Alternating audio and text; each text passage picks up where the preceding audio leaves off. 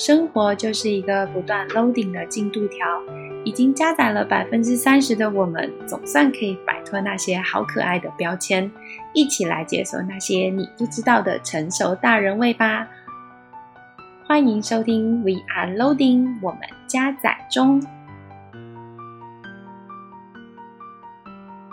嗨，欢迎大家来到 We Are Loading 的第九集。那今天可能大家听到的声音可能有一点点的鼻音，因为我上周整个一整周的大病一场，从礼拜五一点点的喉咙痛，然后到礼拜六就整个大爆发，然后感冒，呃，鼻塞、流鼻涕、喉咙痛，就一次一波全部一次到位。那就是因为其实我一般生病的时候，我不太会去看医生。我觉得属于那种自然疗愈法，但是就是时间会拖得比较长一点，因为也不是天天在生病的那种人，或者要一一生病，通常都要病个一周才会好。那一直到今天，就是差不多已经好的大概七八十了吧，所以终于可以恢复比较健康的身体了。今天呢，要来跟大家聊聊关于同志。其实我从小学开始，身边就还蛮多这种女同志的。老实说，就是完全不排斥，甚至很喜欢跟他们相处。那随着我年纪越来越大，身边也开始出现了一些男同志。我觉得他们的心思非常非常的细腻。如果你也想知道关于同志的那些想法，那就跟我们继续听下去吧。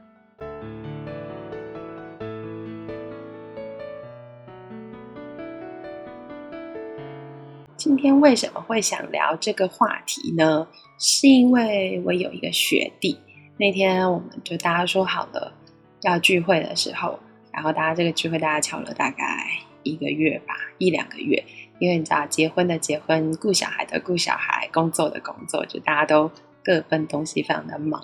瞧好时间，大家聚在一起的时候，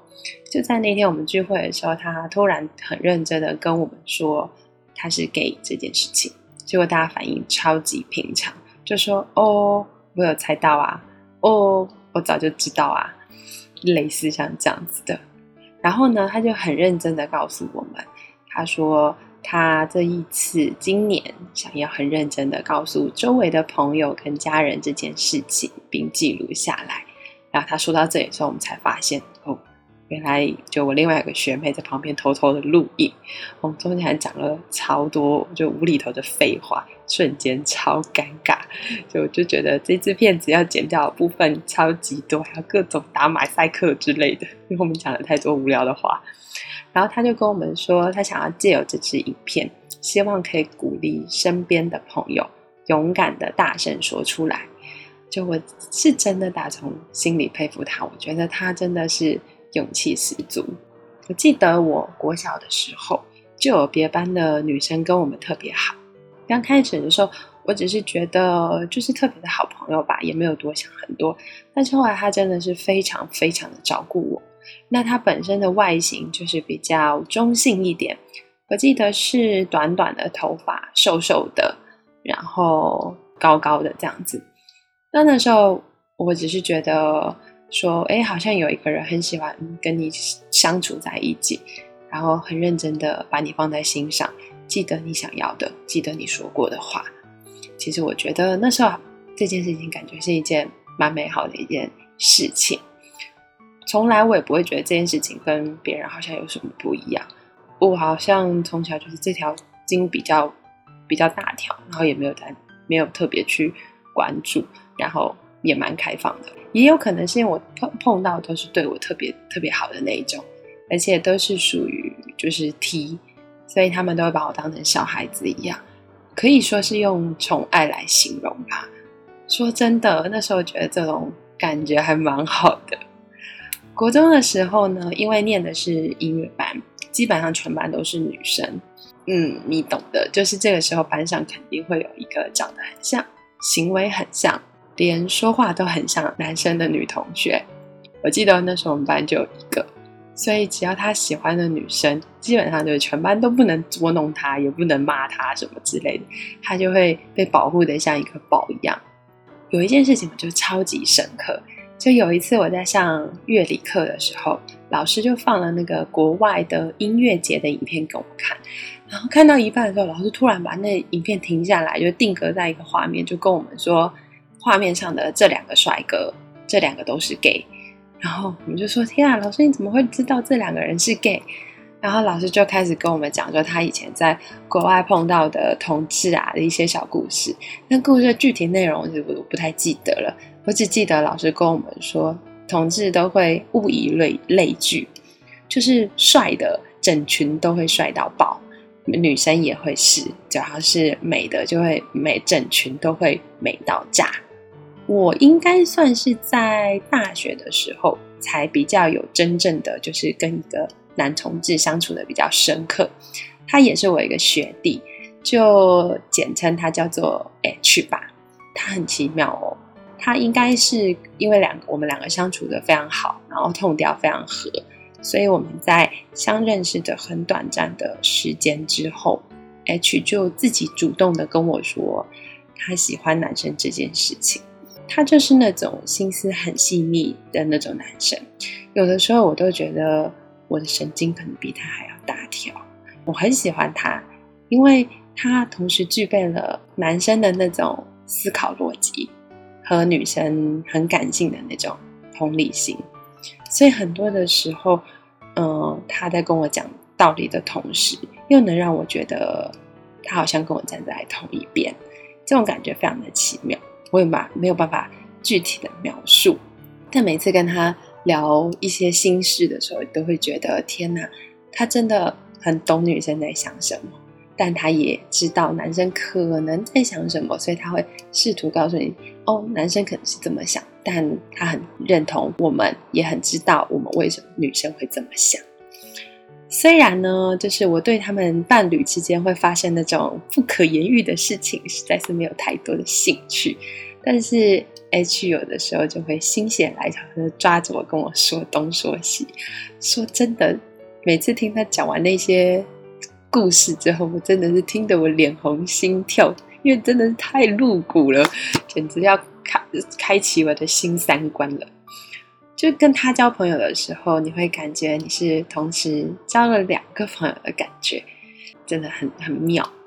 那之后工作呢，就是陆陆续续还有认识到一些，但是其实那时候大家都不会特别去说，也不会，他们其实也都不会特别表明说，哦，我是同志或者是怎么样，大家只会在默默在心里说，哦，他可能是，感觉就是跟知道他是什么星座、什么生日这样一样的自然。我一直都记得我在国外工作的时候遇到一个台湾朋友，当时我只是觉得他的个性跟讲话有的时候会出现那种很细腻、很细腻、很像女生的那种小情绪，啊，我从来也没有去细节了解过，说他到底是不是，但我觉得应该是周围的人有对他投以类似异样的眼光，所以他就。突然主动的跟大家说有女朋友啊，给大家看照片啊，然后怎么样怎么样的啊，但是是是真的是女生哦。他认识了一段时间之后，他有一天呃找我吃饭，然后就突然很认真的跟我说，他其实是给。呃，当时就我真的是完全的愣住了，因为他都跟大家说他有女朋友啊，也跟我们都说，然后是个女生，然后也可以看我们照片，然后也有一起出去玩什么之类的。所以，然后呢？但是他就跟我们跟我说了很多，就是一些心里的话，包含可能尝试跟女孩子交往啊，然后经历过男朋友同女朋友同时存在的时刻，最后确定了自己的内心是喜欢男生的。我真的就记得当时很蠢的时候问了他一句说：“那你是什么时候知道的？那你又是怎么确定的？”他有点害羞，又有点无奈的笑。然后就跟我讲说，其实这很难解释，但是他就是知道。然后我就想到以前的那个蓝电影，就是那个蓝色大门。假如你不是同志，你怎么确定你是异性恋？然后在电影里面的桂纶镁就是爱上了同班的女同学嘛。我觉得有一幕相当令人深刻，就是他到处找男生跟他接吻，来确定自己是不是喜欢女生。如果你不是同志，你可能对于这样子的片段，八成会觉得很好笑，也不理解，甚至会觉得有点荒谬。但是如果你是一个同志的话，无论生理性别是男是女，就是那样的疑惑去跟探索自己真的是一个 gay 的这种经验，我觉得好像就跟我朋友这样子有点似曾相识。我觉得这是一件还蛮有趣的事情。为什么同志就要必须去确认自己不爱异性，而身为异性恋，我们却不用去确认我们不爱同性？在我们的世界里面，有种假设。假设所有人都应该是这样子，如果偏离了那个所谓的应该，就会感受到这个世界对你投来的恶意。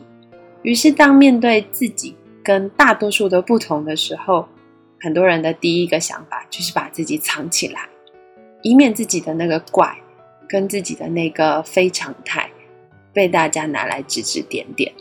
其实，在台湾的。电影里面就是同志这个角色一直都有，从蓝色大门到盛夏光年、刺青等这种同志青春片，甚至到男朋友、女朋友，或者是现在网络的那个 BL 剧都是有的。但是呢，虽然台湾的同志角色这么多，却会发现其实这些角色都会出现在那种文艺性比较浓烈的这种作电影里面。或者是一种对于次文化的描写，他创造出了一个同志的乌托邦。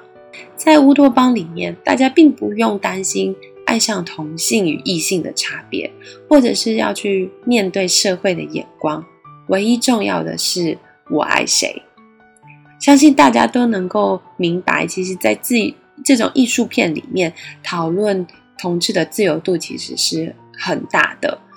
但其实。这些的讨论跟现实中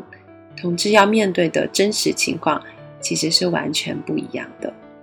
真正要说的话，其实曾经出现在电影，就是影视里面的同志角色，可能是前一段时间那个《世间情》里面的那个女女配对，而且还是大老婆爱上小三的设定。但是在乡土剧这种荒谬性的世界观里面。这样子的剧情可能会接近爆点的需求，而不是真心的在描写两个女性如何扶持、互相成长的一个这样子的故事。讲了这么多，其实我真正要讲的是，前一段时间呢，在主流的台湾的偶像剧里面，真正出现了就在你我身边，而且跟我们没有什么不一样，只是我喜欢同性的这样子的同志的角色。它不是为了有爆点或者是呃有话题性而出现的剧情，在那个《俗女养成记》里面的陈家明，他就跟以往的角色不一样，纯粹他真的就是只是喜欢男生。那这对情侣有自己的工作、自己的个性、自己的沟通模式，除了性向以外，他其实跟异性恋没有任何差别，不管是互动或者是工作，其实都一样。而他们就是角色的背景，他们其实是在比较南部的一个传统社会，所以他们仍然要考虑到保守的父母要如何看待自己，他们犹豫在做自己和维护亲人之间感情中间的这种困难，真正与家庭达成和谐的时候，虽然我觉得剧情里面安排一点都没有很那种大起大落啊，很煽情的这种安排，但是戏剧的。张力和感动却远远大过于同志电影里面的那种感受，因为那真的太真实了，就像发生在生你我生活周边一样。那这几年呢，其实随着断臂山啊，然后刺青啊这样子的电影盛行，同志的议题其实大大的提升。但是真的两个人开始谈恋爱的时候，还是会担心在公共场合下身体过。过于近近距离的接触会遭人侧目。我有个同志朋友，其实在初恋的时候，他写下了一句话，他说：“